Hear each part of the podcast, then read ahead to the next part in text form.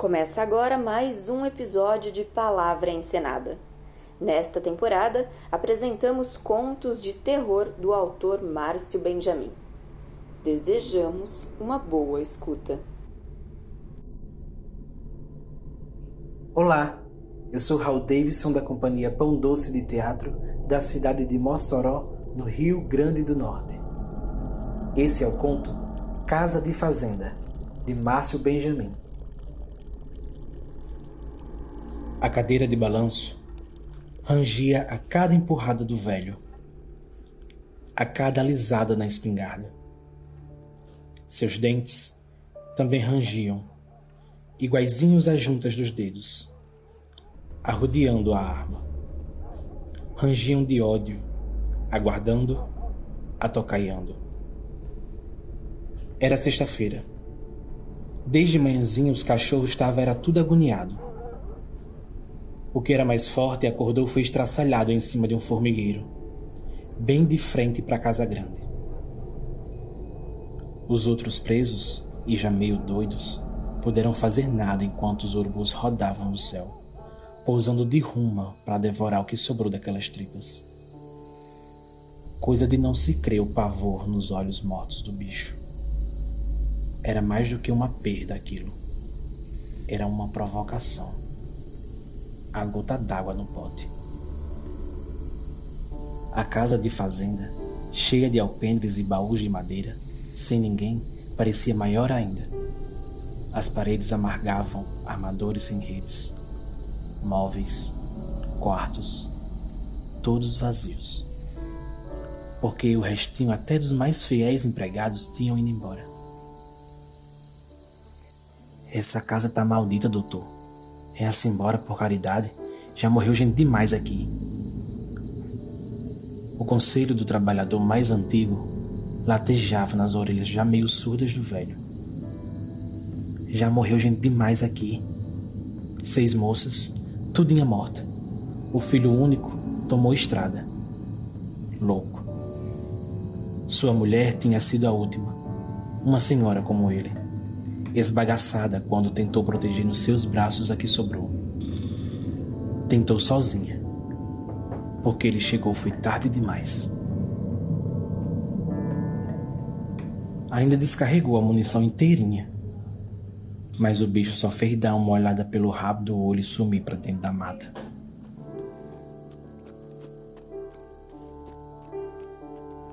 Com os pedaços da inocente balançando dentro da boca. O senhor já se viu sozinho, numa casa grande de fazenda, com os restos da sua família esparramados pelo chão de areia? Após o sangue daquele chão, o sangue daqueles olhos vermelhos, desde então acompanhava o velho todos os dias, todas as noites. Mortas as meninas, morta a mulher, rondava a casa aquele satanás, uivando alto como condenado. Chamando quem tinha sobrado. Foi aí que o velho sentiu as juntas doerem, mas não de idade, de idade não. Sentiu as juntas, o coração, sentiu cada fio de seu cabelo branco, de sua pele enrugada. Doer. Doer de ódio. Se era para ficar vivo, ia ser para matar. Foi o que jurou quando enterrou com as próprias mãos a mulher e a última filha, junto com as outras cinco moças. Sete cruzes, enfeitadas de laços e fitas, arrumadas em círculo, no fundo do quintal tão grande quanto a casa, juramentaram aquela promessa. Uma promessa sentida demais para ter sido feita por nosso Senhor Jesus Cristo. Jesus não sabe o que é perder um filho. Gritou o velho bem alto no meio do jantar solitário. Jesus nunca perdeu uma mulher. Foi o que bastou para espantar os empregados. Eles também tinham medo, mas podiam nunca abrir mão da proteção de Deus. Podiam nunca trabalhar numa casa amaldiçoada, onde o patrão tinha botado para correr o próprio Espírito Santo com tanto sacrilégio. A lapeada do chicote no lombo dos cavalos acordou o velho dos seus pensamentos, levando embora a carroça com os empregados. Dando um adeus de criança, a neta da cozinheira pequenininha roía no canto da boca uma chupeta já bem usada, enquanto sumia dentro da poeira. A inveja que o velho sentiu daqueles olhos inocentes era uma moenda arrochando com a força da saudade no seu coração. Sozinho, apertou com mais força a espingarda, engolindo no suspiro aquele medo de dar tudo errado. E esperou. A noite entrou na fazenda sem pedir licença, invadindo num instante aquela casa tão enorme. Tudo que a pessoa ouvia era um chiado da cigarra e vez por outro uma zoadia de vento nas folhas do juazeiro perto da porteira. Apoiado na espingarda, o velho já não tinha mais a força de antes. Sentia como um bacurim deitado em cima do peito. Um punhado de areia soprando em seus olhos cada vez mais pesados. Até que o relógio grande na cozinha badalou meia-noite e ele deu um pulo, aconchegando a espingarda no peito como quem aninha uma criança. Mas aconteceu foi nada.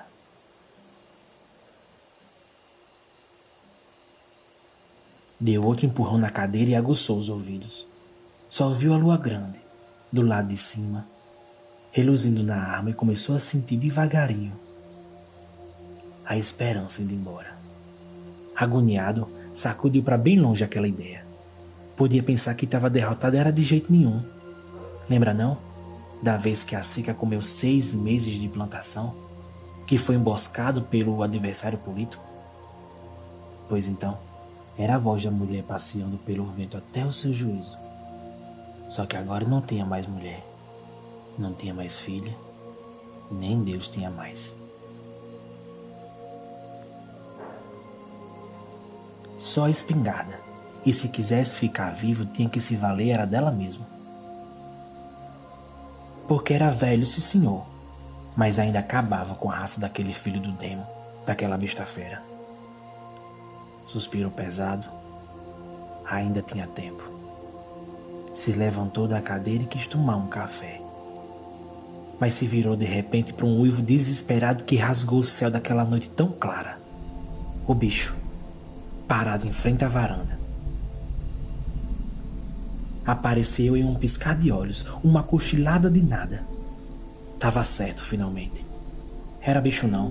Se tava em pé, um cão ou uma raposa, ainda que fosse, não ia conseguir ficar em pé de jeito nenhum. E o uivo, quase como uma fala de gente. O velho apontou a espingarda. Não deu tempo nem de piscar os olhos quando o danado correu para a escadaria da varanda. E o velho viu aquele olho vermelho tirando um fino da cara dele. Sentiu o cheiro da baba prateada escorrendo faminta no peito daquela criatura. Agoniado, teve foi vontade de partir para cima e morrer matando. De rasgar também, morder e sufocar, com mão e dente. Foi tanta raiva que quase não acertou o dedo no gatilho, quase.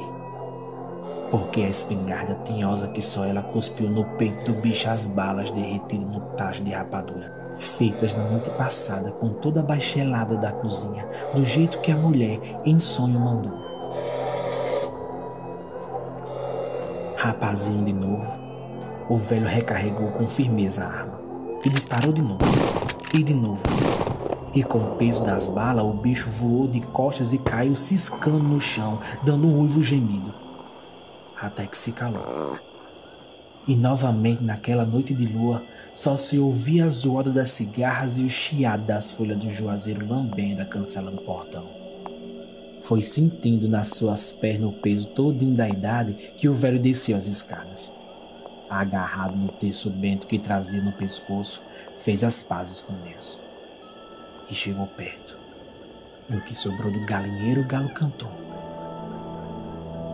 Cada uma das cruzes no quintal, agora vingadas, empurravam-se em sombras para ver a morte do carrasco. O velho caiu de joelhos, afinal. Quando reconheceu no focinho do bicho a cara de seu único filho, louco. O sétimo, depois das seis meninas. Lobo.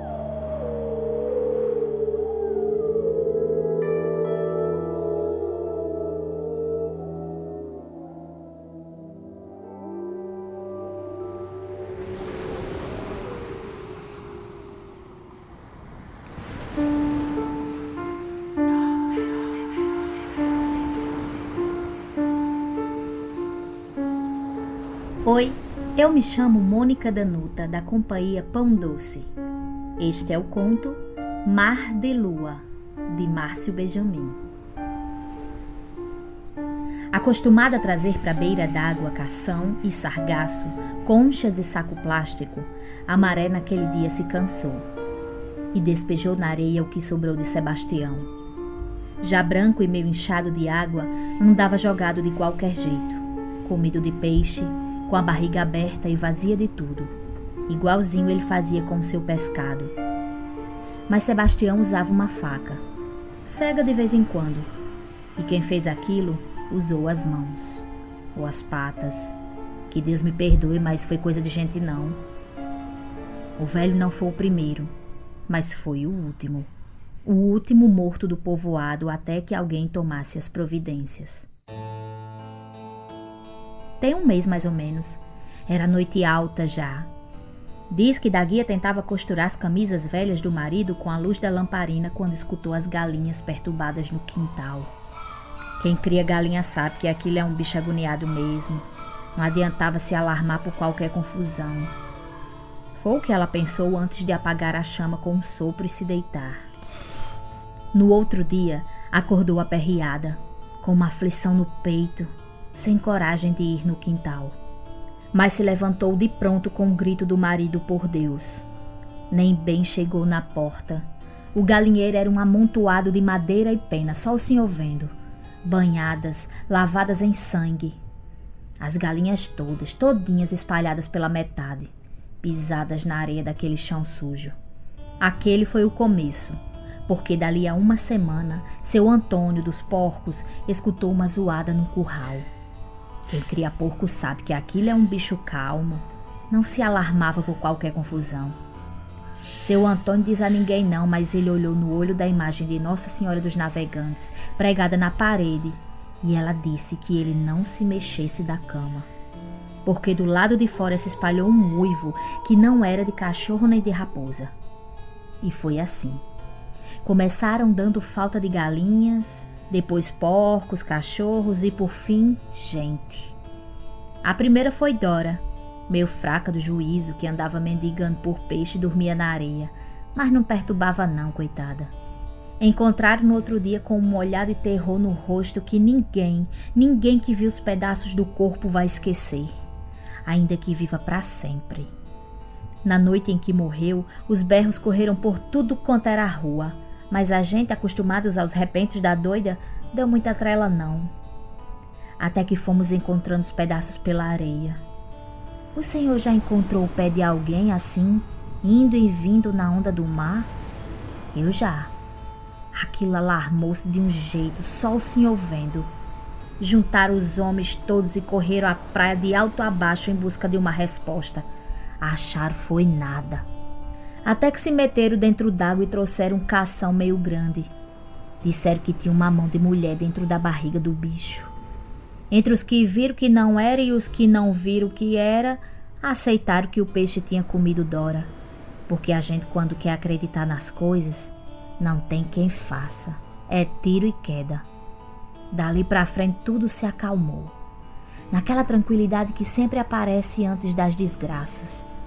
Comprar mais galinha, mais porco, e vez por outra alguém sentia falta de Dora, até que ela foi esquecida junto com a história. Mas a lua grande chegou trazendo peixe, trazendo água. A lua grande chegou levando o menino de Conceição. Foi um momento de nada quando ele entrou para buscar o mingau e acabou-se o menino. Os restos do inocente foram achados dali uns dias, mastigados por cachorros já quase lá para dentro da mata. O marido de Conceição matou os cachorros. E Conceição se perdeu dentro d'água para nunca mais voltar. Dali a cidade parece que enlouqueceu. Todo mundo se juntou na praça da televisão e decidiu ficar acordado esperando o bicho aparecer, rondando atrás de alguma pista. Mas o bicho era esperto, doutor. Era passando os dias e o aperreio crescendo. O povo se recolhia já de tardinha com medo de perder seus parentes. Qualquer nadinha era castigado. Que o diga o senhor Pedro, coitado. Recluso que nem uma freira, amarelo, com aquelas unhas grandes de violão, se lembra? Pagou com a vida tisica. Diz que foi levado para um passeio de jangada e sangrado sem pena, jogado para dentro d'água. Teve a chance sim de nadar até a beirinha, mas quem disse? Mar aberto e sangue. Desse, sobraram nem os ossos. O mais engraçado é que no meio daquela desgraça, as pessoas, nem as mais velhas, se apercebiam. Ninguém prestava atenção na luz amarela que cobria quase todo o céu até que se encontraram. Foi sexta-feira, agorinha. Deu uma doida no prefeito e ele achou melhor não adiar a festa da padroeira. O povo, com medo sim, mas cansado também de tanta morte e precisando da ajuda da santa, aceitou. E por sete dias, tudo voltou ao que era. Um festival de bandeiras, vestido novo, missa. Parecia que o Satanás nunca tinha colocado as patas no povoado. Até o último dia. O senhor sabe como é essa coisa de bebida, doutor. Um golinho vira dois, uma garrafa vira água. O povo vai amolecendo, deixando o medo, banhado em cachaça e embora para bem longe. E alguém teve a ideia de levar a festa da praça para a beira do mar. Aquele mesmo mar que levou tanta gente. E o pior é que não aceitaram. Num momento, as barraquinhas, as bandeiras coloridas e os carros de som estavam tudinho era na beira d'água. E se dançou, se festejou até a boca da noite. Foi quando alguém viu um cachorro preto de longe, numa agonia danada, vindo desembestado. O som estava tão alto, mas o peso do bicho era tão grande e o seu ódio tão firme que se ouviu tudo. Se ouviu. Mas o que faltou foi o tempo de correr. Num instante estava no meio da festa. Endemoniado, doutor. Voou para cima de quem podia. Pegou primeiro foi a filha do vereador, de uma dentada só. A gente podia ouvir a zoada do osso quebrando, espirrando o sangue, o corpinho, cada vez que o danado sacudia aquele monte de carne que foi a menina. Os homens que sobraram ainda atiraram, mas foi pior, porque o bicho pegou um por um, sem pressa. Os que correram e os que ficaram foram tudo parar no bucho do danado. Desses, só sobrei eu, doutor, que fiquei em pé mesmo com as pernas tremendo. Esperei o bicho comer de um a um.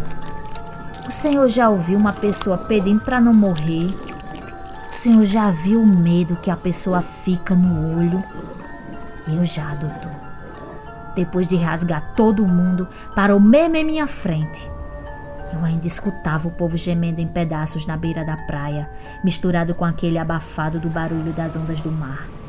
Meu Deus, doutor. Voou para cima de mim, mas eu tive tempo de fazer o que eu vinha preparando fazer a tempo. E joguei a roupa dele na fogueira. A roupa velha que ele abandonou quando ainda não era bicho. Foi o pano estar lá na fogueira e ele voltar a ser gente. Bem devagarinho, doutor como fosse assim uma pessoa fazendo uma panela de barro. Se eu contar, o senhor não crê. E o olhar, lhe digo, era mais triste ainda. Ainda mais para mim, mãe de sete, doutor. Sete com ele. Ajoelhado em minha frente, o bichinho estava cansado, doutor. Só você vendo. E que mãe aguenta ver o seu menino assim? Foi culpa dele, não, doutor. Acredite em mim, foi não. Tu quer? Ele perguntou mesmo assim para mim. E que mãe, doutor? Que mãe deixa o filho sofrer assim? Eu pergunto ao senhor em nome de Jesus. Eu disse que queria. Queria sim. Que mãe não ia dizer sim se pudesse ficar para ela com o sofrimento do filho? O senhor não soube porque andava longe, estudando, não era? Tenho certeza que não lhe contaram assim. E é por isso que eu tô aqui, doutor Vim ficar na delegacia com o senhor nessa cela aí do fundo. Peço em nome de sua mãe morta, Zezinho.